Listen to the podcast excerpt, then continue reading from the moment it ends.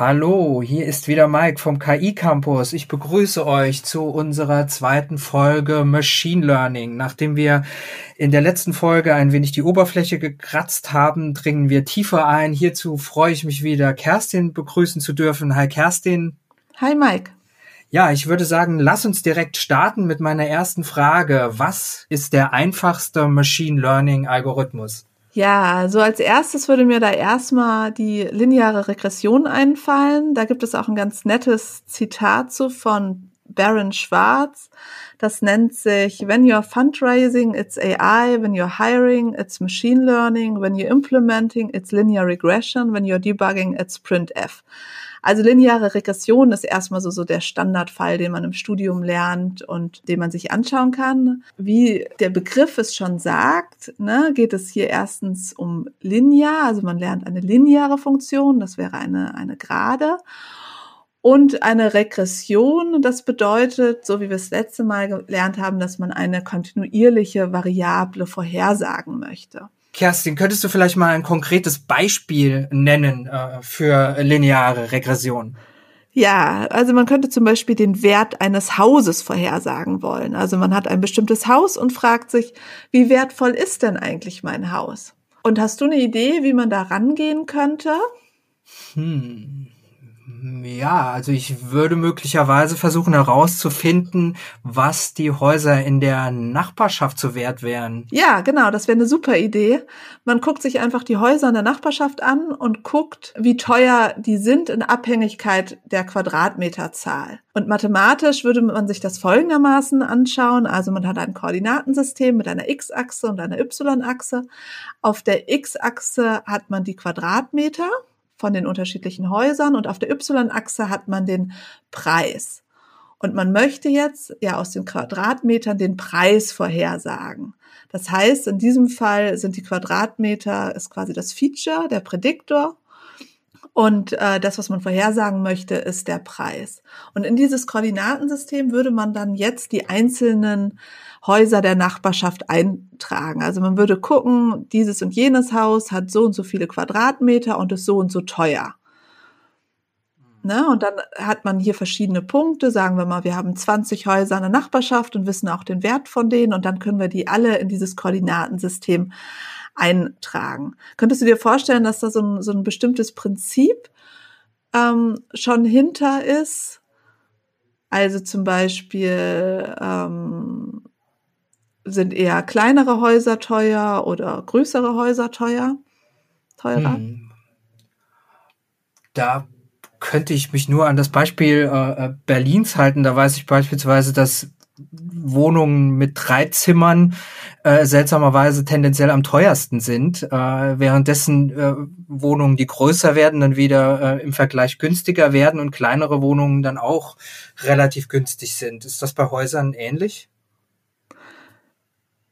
Ja, das kann gut sein. Jetzt in unserem Beispiel würden wir jetzt relativ einfach, wir gehen quasi nur von, davon aus, dass nur die Quadratmeter relevant sind. Und in diesem mhm. Beispiel wäre es jetzt so, je größer das Haus, desto teurer. Aber natürlich muss man, wenn man jetzt sich einen äh, reelles Beispiel irgendwo anschaut, muss man natürlich noch andere Sachen damit reinnehmen. Man kann ja auch gucken, wie viele Bäder hat jetzt äh, eine Wohnung oder ein Haus oder mhm. wie, wie gut renoviert ist das und so weiter. Da spielen natürlich viele Faktoren rein. Und das mhm. zeigt auch so ein bisschen auch die Schwierigkeit, die man oft hat, dass man natürlich immer möchte irgendwie ein einfaches Modell sich erstmal angucken, aber die Welt ist eben in der Regel nicht einfach, sondern die ist mhm. dann komplex und dann treten eben so Sachen auf, dass dann tatsächlich kleinere Wohnungen teurer sind, weil natürlich auch die Nachfrage viel höher ist mhm. nach äh, drei Zimmerwohnungen als jetzt vielleicht nach einer Sechszimmerwohnung. Mhm. Aber tendenziell kann man hier vermutlich auch wieder sagen, je mehr Daten das wir haben, also je mehr Vergleichswerte, je mehr Häuser, desto, äh, desto genauer können wir dann beispielsweise auch den Preis spezifizieren. Genau, je mehr Daten wir haben, desto, desto besser können wir quasi die Funktion schätzen und desto besser können wir dann auch sagen, ähm, äh, wie teuer dann ein konkretes Haus ist. Mhm. Also das, worum es jetzt geht, ne, man hat jetzt erstmal diese Punkte in diesem Koordinatensystem und dann macht man da eine lineare Gerade durch und hast du, wenn du, also das ist jetzt natürlich abstrakt, aber wenn du dir äh, das vorstellst, was, was wäre dann eine gute Gerade? Eine gute Gerade. Oder was wäre eine, eine Gerade, die, die dir quasi hilft, den ähm, Preis zu bestimmen? Also liegt die zum Beispiel nah an den Punkten ran oder ist sie eher ein bisschen weiter weg? Also tendenziell natürlich möglichst nah, wenn sie möglichst nah an den Punkten liegt, würde ich vermuten. Ja, genau. Genau, genau so, wie man sich das intuitiv denken würde, ist es halt auch, dass man wirklich ähm, die Gerade quasi durch die Punkte durchlegt und mathematisch beschreibt man das, dann versucht man quasi die Abstände zwischen der Gerade und den einzelnen Punkten zu minimieren. Ne? Das ist genau das, was man, was bei einer linearen Regression passiert. Ne? Man kann erstmal gucken, also man kann sich unterschiedliche Graden dahinlegen, ne? die eine unterschiedliche Steigung haben, die auch einen unterschiedlichen Schnittpunkt mit der Y-Achse hat. Und dann berechnet man für jede einzelne Gerade quasi die Abstände oder die quadrierten Abstände zu der Gerade und entscheidet dann, welche Gerade einem den geringsten Fehler gibt. Und hier kommt man dann auch wieder ganz schnell zu dem Thema, was wir auch das letzte Mal hatten, dass man, ne, bei, jetzt hier bei dem haben wir jetzt ja eine Gerade, aber man kann natürlich auch quadratische Funktionen oder auch komplexere Funktionen dranlegen. Und man kann hier zum Beispiel auch Funktionen dranlegen, äh, oder zumindest versuchen, die dann tatsächlich durch jeden einzelnen Punkt gehen oder durch ganz viele. Das sind dann sehr, sehr ähm, komplexe Funktionen.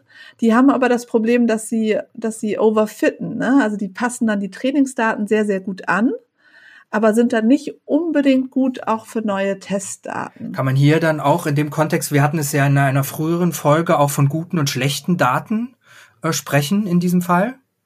Ja, also hier, also erstmal gute Daten wären Daten, die, ähm, die genau sind, also die alle einfach ne, eine genaue Anzahl der Quadratmeter geben, die dann zum Beispiel auch einheitlich sind. Ne? Also dass wenn jetzt zum Beispiel, wenn bei den einen äh, Balkon mit zur Fläche gezählt wird, bei den anderen der Garten und so weiter, das, das wäre dann zum Beispiel ein Problem. Also es muss irgendwie einheitlich gemessen werden. Das wären erstmal gute Daten man kann jetzt nicht direkt sagen, wenn die Daten jetzt mhm. alle auf einer Gerade sind, könnte man sagen, dann hätte man ein gutes Modell und dann wäre das irgendwie, dann wäre der Preis einheitlich.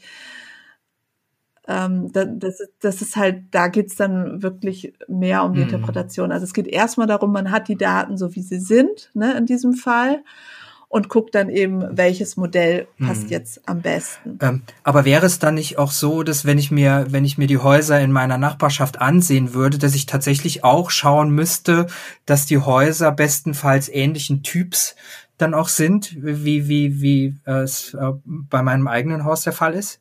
Ja, ganz genau. Das wäre genau der Fall, dass man eben noch weitere Komplexitätsstufen mitnimmt. Das andere wäre eben zum Beispiel, wie viele, äh, wie viele Badezimmer hat das Haus, wie neu ist es und so weiter. Und das könnte man dann modellieren. Dann hätte man eben nicht nur dieses eine Feature, die Quadratmeter, sondern dann hätte man noch das ein zweites, die Anzahl ähm, der Quadratmeter, dann vielleicht als drittes den Typ des Hauses und so weiter. Und da hätten wir dann immer mehr Features. Und dann sind wir auch nicht mehr in einem zweidimensionalen Koordinatensystem, sondern gehen in ein höherdimensionales Koordinatensystem. Und das Gute ist eben, dass diese maschinellen Lernverfahren damit umgehen können und eben auch in beliebig hochdimensionalen Räumen lernen können. Also zum Beispiel, wir haben ähm, ja MRT-Daten, das sind so Hunderttausende bis auch bis eine Million Voxel. Das sind erstmal sehr, sehr viele Werte. Das ist jetzt für so einen, für so einen äh, Stand Standardklassifikationsalgorithmus erstmal relativ schwierig zu verarbeiten. Deswegen reduziert man hier meistens die Dimensionalität, so dass man vielleicht 100 oder auch 1000 oder so hat. Aber selbst in solchen Räumen mit tausend Dimensionen können diese Algorithmen eben gut lernen. Und das, obwohl wir uns das überhaupt nicht mehr vorstellen können. Okay, ähm, ja, gehen wir vielleicht äh, über zum äh, nächsten Thema. Kerstin, was sind Entscheidungsbäume? Ja, Entscheidungsbäume sind ein, ist ein weiterer Machine Learning Algorithmus, der sowohl für Klassifikation als auch äh, Regression angesetzt werden kann. Entscheidungsbäume kennen ja die meisten eigentlich auch aus der Medizin oder auch an, aus anderen Bereichen, wenn man zum Beispiel versucht, bestimmte Fehler herauszufinden bei ähm, beim Computer oder so. Ne? Dann werden bestimmte Fragen gestellt und dann geht man quasi in einem Flussdiagramm weiter und guckt dann, ob man eine Lösung des Problems findet. Ein Beispiel in der Medizin wäre zum Beispiel die Diagnostik einer bestimmten Erkrankung, Diabetes zum Beispiel. Dann würde man fragen, liegt der minimalische systolische Blutdruck über 91? Ja, nein. Ist das Alter über 40? Ja, nein. Und dann kommt man irgendwann zu einer bestimmten Antwort. Ja, die Person hat wahrscheinlich Diabetes oder sie hat kein Diabetes. Und diese und ähm, die Entscheidungsbäume im, maschinellen Lernen, die können halt selber aus Daten so eine Struktur lernen. Das heißt, sie lernen ähm, so ein Koordinatensystem, ne, in, auch in höheren Dimensionen quasi in unterschiedliche Bereiche reinzulegen. Ne? Ne? Also wenn, wenn bestimmte Werte da drüber liegen, aber ein anderer Wert da drunter liegt, dann ist es zum Beispiel diese Kategorie und nicht eine andere Kategorie. Mhm. Genau, also wir haben es jetzt hier mit, äh, mit der linearen Regression und den sogenannten Entscheidungsbäumen mit zwei verschiedenen äh, Typen von Algorithmen zu tun. Könnte man das so sagen? Ja, genau. Also es gibt eben, das sind unterschiedliche Arten von Machine Learning Algorithmen und es gibt natürlich viel, viel mehr. Es gibt viele und äh, dann ne, ist natürlich die Frage, wann benutzt man denn jetzt welchen? Und dann muss man eben gucken, was für ein Problem man hat, was für Daten man hat. Und dann gibt es aber auch bestimmte, naja, also Gewohnheiten. In bestimmten Bereichen werden eben unterschiedliche Algorithmen benutzt. Also zum Beispiel im, äh, ich kann das aus meinem Bereich sagen, in der, in der Bildgebung, MRT-Bildgebung waren das sehr viel Support Vector Machines. Das sind, das sind äh, sehr gute Klassifikatoren, die auch sehr gut äh, nichtlineare Daten trennen können. Also sie versuchen den Abstand zwischen ähm, den Gruppen zu maximieren. Äh, in anderen Bereichen sind es das aber eben zum Beispiel logistische Regressionen oder auch Entscheidungsbäume sind auch beliebt da ist der Vorteil, dass sie einfach und intuitiv sind und dass man sie gut interpretieren kann. Ne? Also wenn man dann wirklich so einen Entscheidungsbaum aus dem Modell rauskriegt. Aber der Nachteil ist, dass sie sehr sensitiv bezüglich der Trainingsdaten sind und auch wenig robust. Deswegen gibt es so eine Verallgemeinerung von Entscheidungsbäumen äh, Random Forests, aber es gibt auch andere Verfahren, die mit ganz vielen Entscheidungsbäumen arbeiten. Also hier werden zum Beispiel an die tausend Entscheidungsbäume auf den Daten trainiert. Man nennt sie Random Forests, weil man sagt zufällige Entscheidungsbäume, indem man dann zum Beispiel die nicht immer alle Trainingsdaten verwendet. Also wenn man jetzt Personen hat, die durch bestimmte Eigenschaften charakterisiert werden, würde man immer einfach nur eine Teilmenge von den Personen nehmen und man nimmt auch nicht immer alle Features, die man hat, sondern auch nur eine Teilmenge davon und trainiert so eben ganz, ganz viele Entscheidungsbäume und macht dann letztendlich eine Mehrheitsentscheidung. Und äh, dieser Algorithmus ist zum Beispiel dann nicht mehr so gut interpretierbar, weil man ja eben ganz viele Entscheidungsbäume hat, aber ähm, aber eben wesentlich robuster und häufig auch von der Klassifikationsgenauigkeit besser. Und das ist ja das immer das Hauptziel. Man möchte ja ein Modell, was dann auf Validierungs- oder auch auf Trainingsdaten äh, gut performt, also was Wesentliches aus den Daten gelernt hat. Mhm. Ähm, es sind jetzt zwei Aspekte äh, gerade im Gespräch aufgekommen, auf die ich gerne noch mal etwas konkreter eingehen würde. Das eine ist, also wir haben ja sowohl jetzt von der linearen Regression äh, zu Beginn bereits gesprochen, dass es ein vergleichsweise einfacher Algorithmus sei. Ähnliches hast du jetzt eben auch von Entscheidungsbäumen gesagt. Könntest du da vielleicht mal ganz kurz was dazu sagen, wie man das kategorisiert und dann vielleicht auch äh, ein, ein weiteres Beispiel für möglicherweise nicht so einfache Algorithmen? Ja, also mit einfach meine ich hier, dass man, ähm, also die Grundidee dahinter relativ einfach ist. Es geht immer dabei darum, dass man quasi eine Verlustfunktion minimiert. Also man möchte ja gute Vorhersagen treffen. Ne? Das wäre jetzt im Bereich der linearen Regression, wäre das eben, dass man die aufsummierten Quadrate minimiert. Das wäre, das, das ist, das ist letztendlich so eine Art Optimierungsaufgabe. Ne? Und das Einfache ist daran, dass man das ja eigentlich relativ gut nachvollziehen kann und auch ein, relativ einfach machen kann. Mhm. Bei jetzt komplexeren Methoden, wie zum Beispiel Support Vector Machines, äh, steckt halt noch eine, eine viel mehr Mathematik Tick dahinter, wie man dann eigentlich, wie man es schafft, dass man eine Gerade reinlegt, so dass der Abstand zwischen den beiden Gruppen maximiert wird. Und dann zusätzlich kann man dann auch, man hat ja nicht immer nur linear trennbare Daten, sondern teilweise auch nicht linear trennbare Daten. Oder man kann sich auch überlegen, dass man bestimmte ähm, äh, dass bestimmte Beispiele eben fehlklassifiziert werden und dass man das zulässt. Und das kann man eben alles in so ein mathematisches Modell einbauen.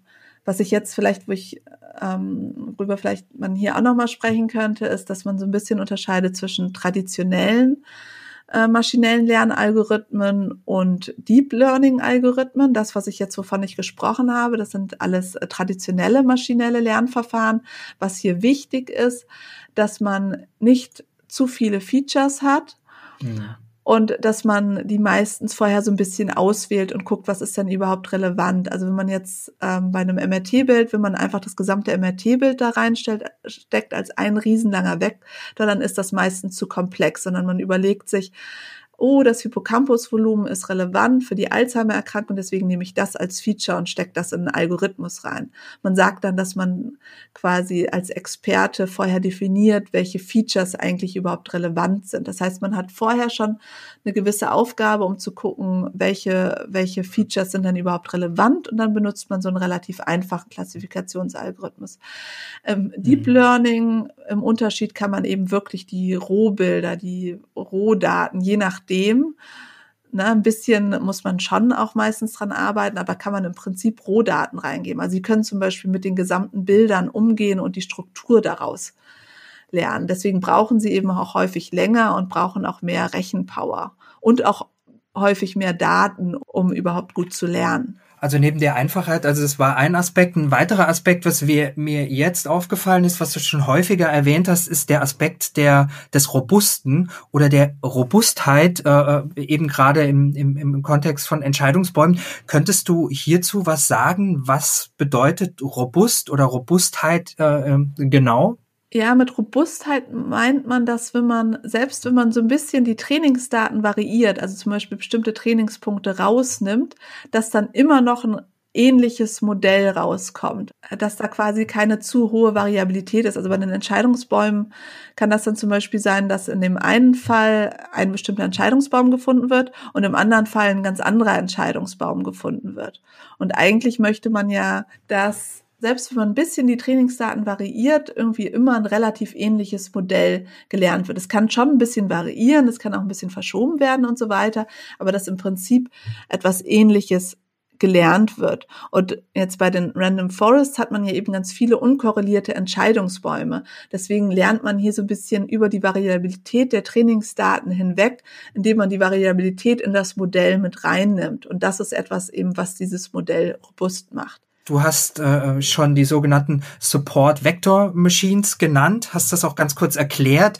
Ähm, meintest auch, das sei äh, deine Lieblingsmethode. Könntest du da vielleicht noch mal genauer drauf eingehen? Was macht äh, dieses Support Vector Machines konkret zu deiner Lieblingsmethode oder zu deinem Lieblingsalgorithmus?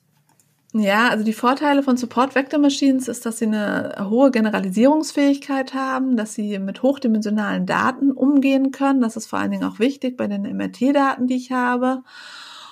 Und äh, sie sind eben auch sehr ähm, flexibel.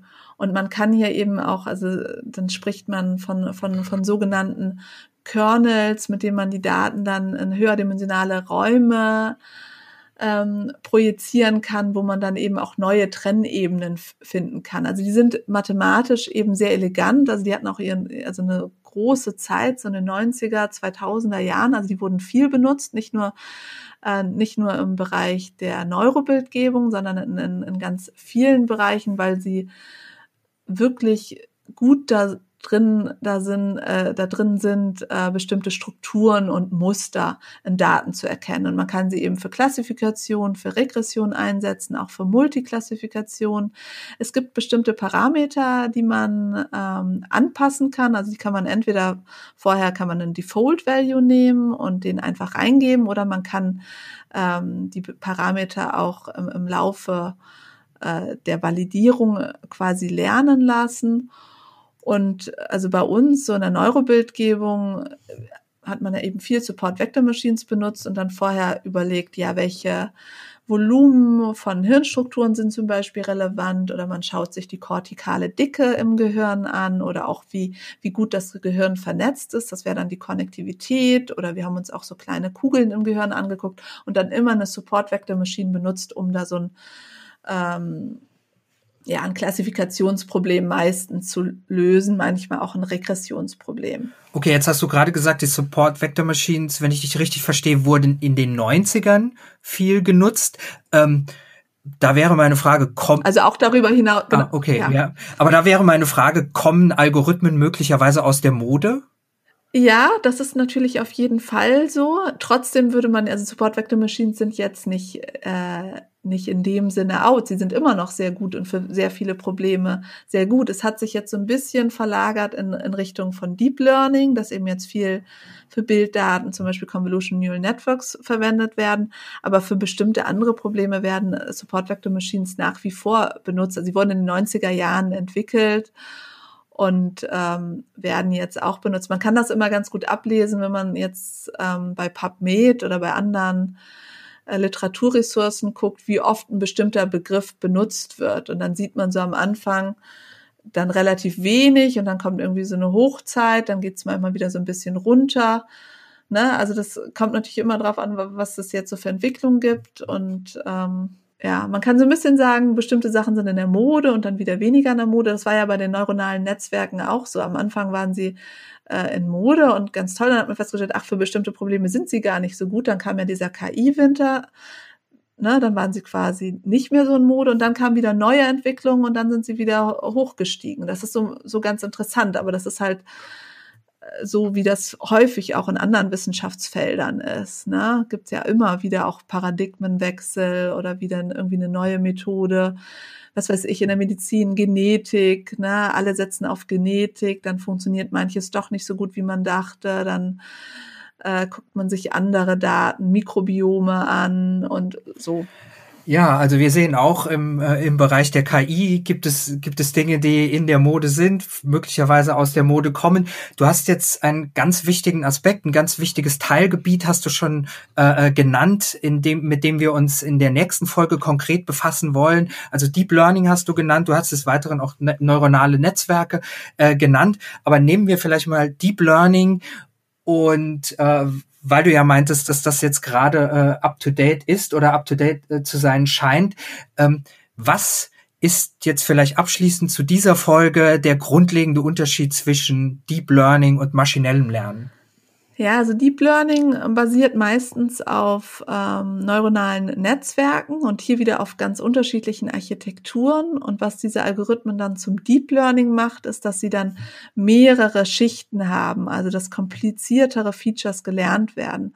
Und durch diese Struktur haben Deep Learning Algorithmen den Vorteil, dass sie direkt auch aus mehr oder weniger Rohdaten lernen können. Also dass man nicht eine aufwendige Vorprozessierung von Daten vornehmen muss und äh, menschliche Experten darüber befinden, was gute Features für ein bestimmtes ähm, Problem sind. Also wenn man jetzt nochmal ein anderes Beispiel nimmt, wenn man jetzt äh, anhand von, äh, also zum Beispiel Autos klassifizieren möchte oder Autos anhand von Bildern erkennen möchte, dann lernen kann man diese Algorithmen, also vor allem diese Convolutional Neural Networks, direkt auf diese Bilder anwenden, während man vorher zum Beispiel eher da nachgegangen, wenn man guckt dann, ob da bestimmte Reifen drauf sind, ob da bestimmte Formen vorkommen und so weiter. Das wären so manuelle Features, die man sich dazu überlegen könnte, aber bei äh, Deep Learning Algorithmus, die lernen eben selbstständig aus diesen Daten und dann kommt eben immer darauf an, wie repräsentativ sind die Daten, so dass dann eben auch Autos aus ganz unterschiedlichen Winkeln erkannt werden können.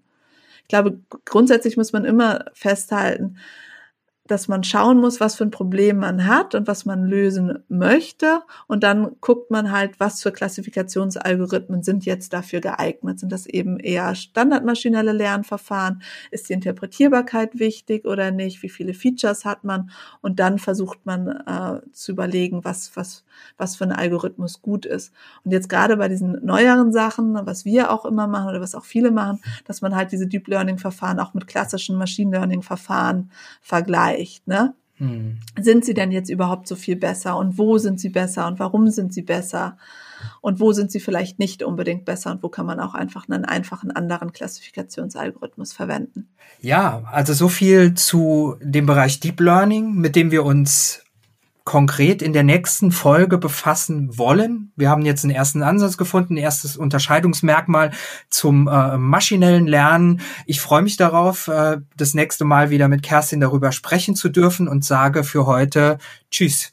Tschüss, vielen Dank.